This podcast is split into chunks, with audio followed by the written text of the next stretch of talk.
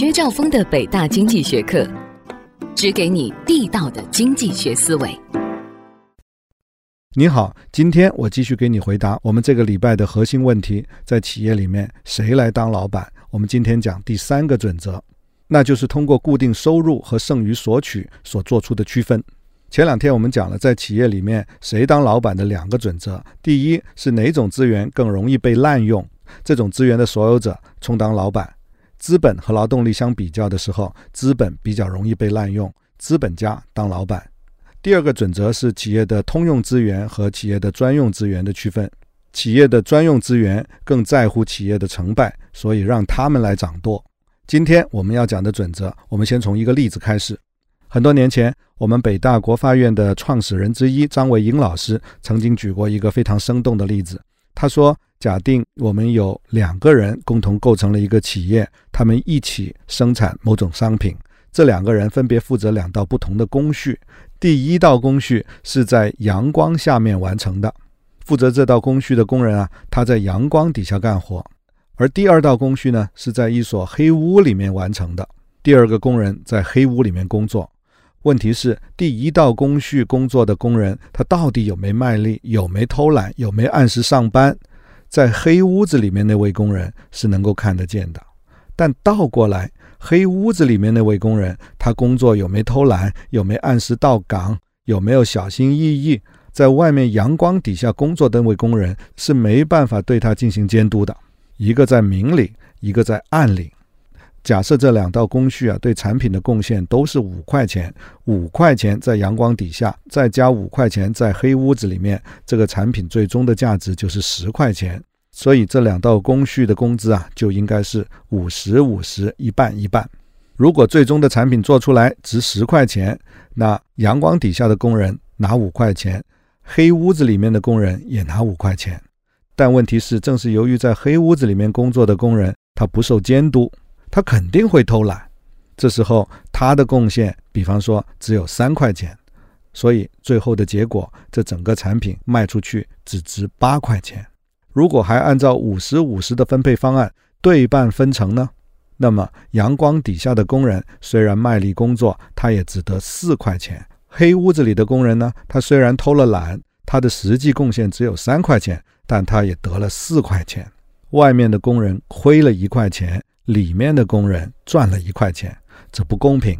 如果你是制度设计者，你会通过什么办法来解决这个问题呢？当然，你可能会说，咱们轮岗吧，里面的人有时到外面工作，外面的人有时到里面工作，但这不实际，因为你知道，每一份工作它都需要经过长期的培训和许多经验的积累的。我们不能有两天在车间工作，有两天又到办公室工作，还有两天又到厨房里面工作。专业分工这个假定不能改变。你也可能会说，那我们能不能派一个人到黑屋子里面去监督那个在黑屋子里面工作的人呢？我们说不行，因为我们所做的这个假定，说假定这个人在黑屋子里面工作，顾名思义，我们所指的就是他在这份工作上卖力不卖力，没办法监督，派个人去不是解决办法。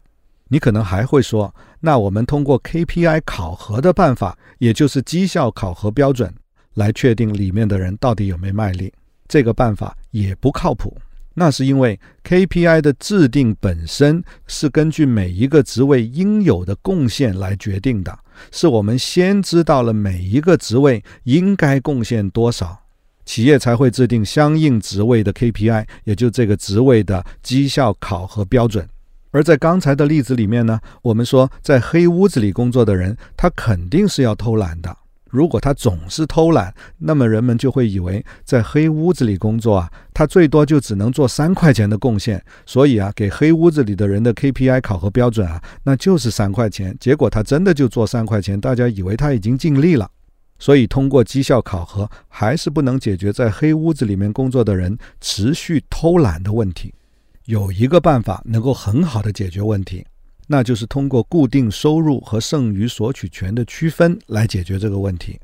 每当这个企业这两个人的企业生产出产品卖了八块钱以后啊，这八块钱先支付外面的那个工人，就是那个提供的劳动力很容易被监督、很容易被衡量、很容易被计算的那个工人的工资。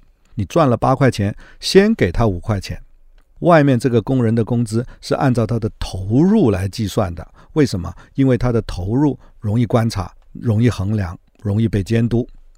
赚来的八块钱，付完这五块钱的固定工资以后，剩下的给黑屋子里的人。在黑屋子里工作的人，被经济学家称为剩余索取者 （residual claimant）。他负责拿剩下的。剩余索取者的收入不根据他们的投入来计算，而根据企业剩余的利润来计算。企业剩下多少，他们拿多少。他们越努力，企业剩下的就越多，他们得到的就越多。所以不需要再有人去监督他们的工作，他们到底卖力不卖力，他们自己监督自己。企业里面有很多管理工作，就属于这种在黑屋子里面工作的性质。你是一位企业经理，一上班就把自己关在办公室里面。把百叶窗一拉，你在里面干什么？谁知道？你给别人打电话，那是客户还是你的朋友？中午你约人吃饭，你是在发展个人友谊还是发展公司关系？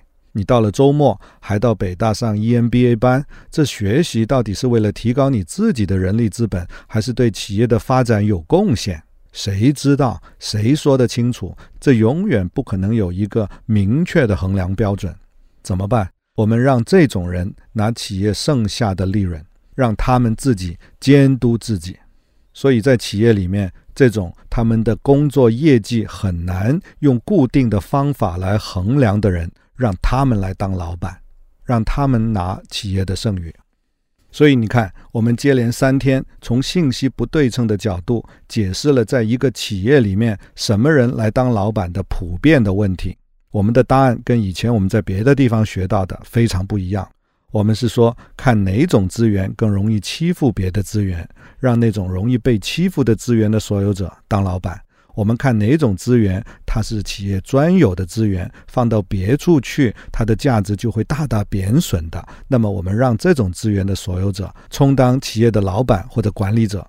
我们看哪种资源他们的投入是容易观察、容易衡量、容易计算的。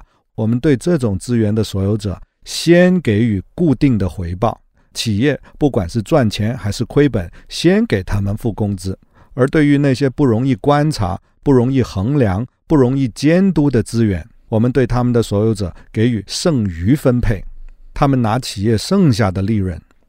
顺便说说，这位提出剩余索取权概念的经济学家，他的名字叫 Oliver Hart 哈特。他在去年二零一六年获得了诺贝尔经济学奖。我们这个礼拜所讲的企业理论是非常新的经济学的发现。在过去很长的时间里，经济学家关心的都只是一些非常宏观的概念，比如说 GDP 啊、汇率啊、失业率啊等等。他们所关心的只有这些宏观经济数据。在他们的眼里，像企业、家庭、组织、政府，所有这些机构。看起来都只不过是社会大生产当中的一个黑盒，一个原子，它里面没有固定的结构，你只要投入，它就能有产出。而经济学家是在过去五十年左右，才开始深入研究这些不同的机构组织内部的治理关系，刻画、描述、解释这些组织内部的责权利关系。这门学问在经济学里面就被统称为制度经济学。这是一门让人耳目一新的分支学科，它的研究成果在今天很多流行的经济学教科书里面还没有得到充分的反映。今天我们介绍了在企业当中谁当老板的第三个原则，那就是在企业当中那些提供容易被观察、容易被衡量、容易被计算的资源的一方，他们拿固定的工资；而那些提供的资源不容易被观察、不容易被衡量、不容易被监督的人。则拿企业剩下的利润，我们称之为剩余索取者。用这样的办法，就能巧妙地解决某些劳动力的绩效不容易被衡量、不容易被观察、不容易被计算的难题。今天我留给你的思考提示：人们在规则越多的公司里面工作越卖力，还是在规则越少的公司里面工作越卖力？欢迎你给我留言。我们下节课再见。